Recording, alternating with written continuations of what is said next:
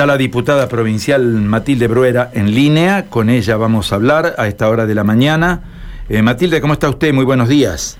¿Qué tal? ¿Cómo les va? Muy bien, gracias por el llamado. Bueno, es un gusto saludarla. Eh, la idea es conocer eh, algunas de las novedades.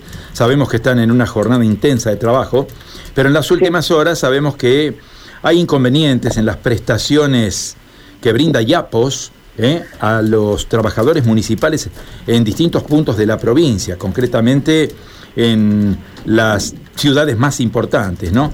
¿Ustedes han tenido alguna repercusión respecto a este tema en diputados?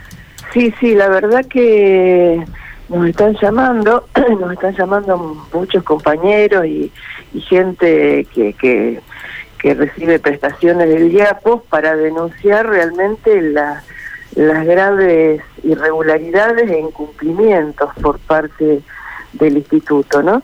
Este, y han hecho, sabemos que la Federación de Municipales, FESTRAM, ha pedido una reunión con el director de YAPOS, con Oscar Broggi, por este, por los, por la situación esta, ¿no? Por la situación de, de incumplimiento de las prestaciones, hay suspensiones y demoras, y hay falta de cobertura de servicios. Entonces, bueno, eh, realmente es una situación grave que afecta mucho a los este, empleados municipales y a todo el que tiene prestación, que debe recibir prestaciones de YAPOS. Así que bueno, creemos que es una situación que en la provincia hay que solucionar. Los sindicatos municipales de base han hecho una relevación para verificar que esto no es solo quejas, no son solamente quejas puntuales, ¿no? Se ha hecho una, una un relevamiento y hay eh, datos coincidentes en varios departamentos y como usted decía, en ciudades importantes, ¿no? Claro, eh, Matilde, em, a ver, algunos de los servicios, ¿no? Porque hay eh, un comunicado oficial de FESTRAM que hace referencia desde falta de autorizaciones de medicamentos hasta tratamientos prolongados por dolencias graves, ¿no?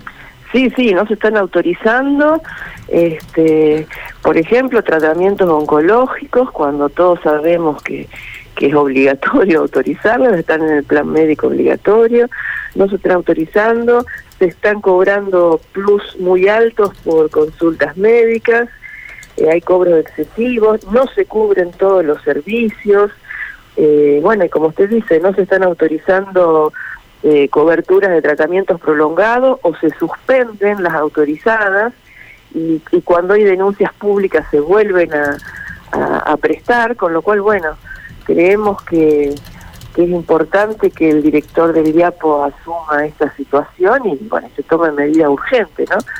Este, los trabajadores, este, en primer lugar, es importante que tengan representación en el IAPO, ¿no? Pero por lo menos que sean escuchados en este momento para, para solucionar esta situación que agrava a todos los trabajadores. Claro, uno interpreta que se trata de una cuestión muy muy delicada porque está en juego ni más ni menos que la vida de muchas personas con tratamientos oncológicos inclusive, ¿no?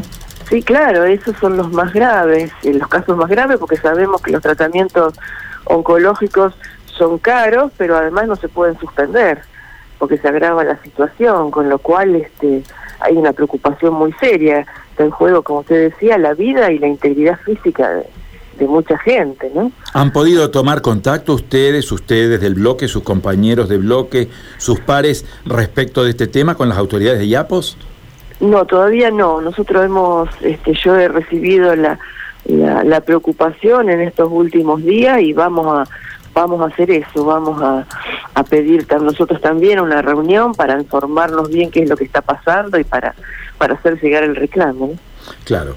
Eh, bueno, eh, Matilde, no puedo evitar consultarla, ya que estamos hablando de temas que tienen impacto social muy alto sobre lo que es prácticamente el cierre del periodo ordinario de sesiones. No está terminando un periodo eh, eh, de prórroga de las sesiones ordinarias legislativas y hay muchos temas en la agenda, en carpeta, ¿no?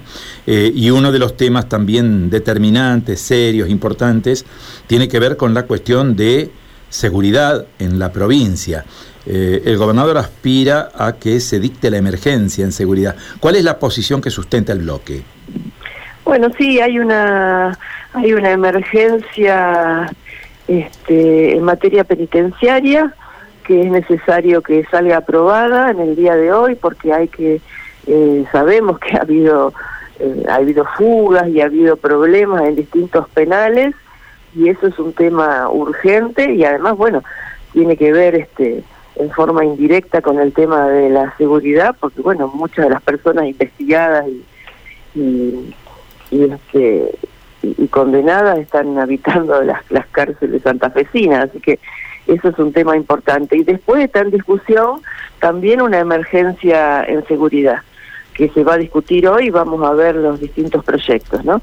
Eh, nosotros creemos que hay que, las emergencias tienen que aprobarse, vamos a ver las características con que se van a discutir, pero bueno, es necesario este, asumir gastos urgentes y medidas urgentes, así que eso hay que hay que tratarlo y, tratar de llegar a un acuerdo entre todos los sectores políticos.